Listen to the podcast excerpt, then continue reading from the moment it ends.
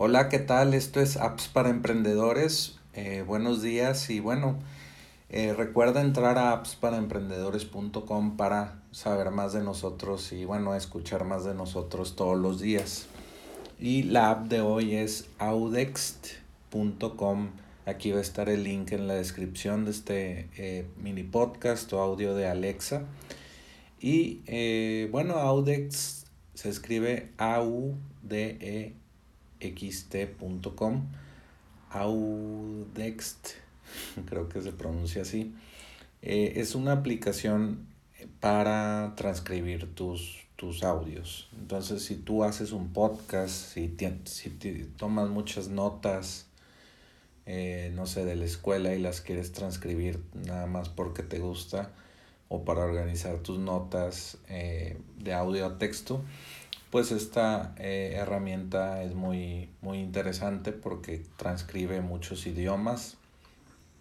Eh, idiomas compatibles son el inglés, portugués, español, francés, alemán, ruso, eh, Dutch, corean, coreano y turco.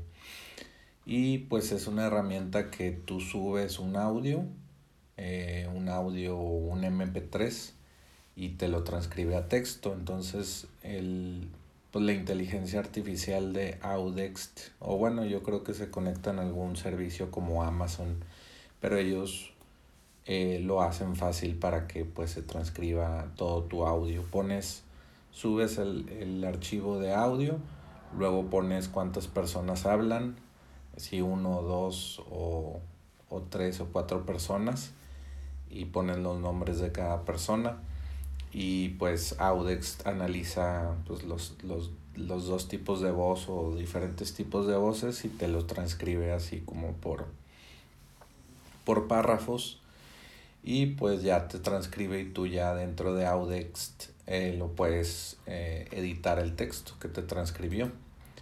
Y pues es muy interesante este tipo de herramientas porque te automatizan eh, mucho pues el trabajo que si tú transcribieras un audio de una hora, dos horas, pues te tomaría un día tal vez y con Audex pues ya lo tienes más, más fácil.